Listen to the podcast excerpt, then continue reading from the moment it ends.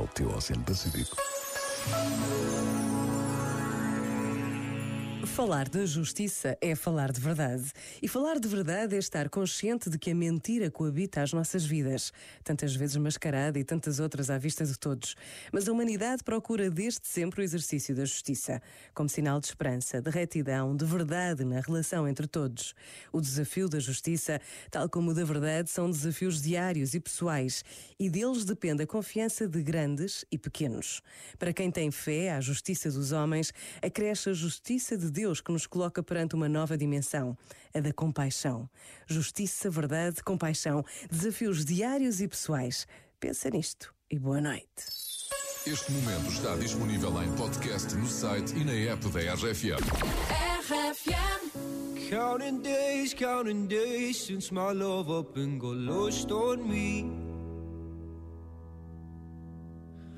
And every breath that I've been taking since you left feels like a waste on me. I've been holding on to hope that you'll come back when you can find some peace. Cause every word that I've heard spoken since you left feels like a hollow street.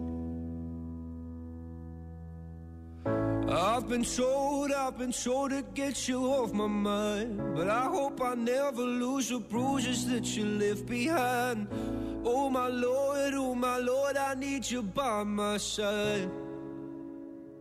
There must be something in the water. Cause every day it's getting colder. And if only I could hold you. You'd keep my from going under. Maybe I, maybe I'm just being blinded by the brighter side of what we are because it's over. Well, there must be something in the tide. I've been told, I've been told to get you off my mind. But I hope I never lose the bruises that you left behind. Oh my Lord, oh my Lord, I need you by my side. There must be something in the water. Cause every day it's getting colder. And if only I could hold you. You'd keep my head from going under.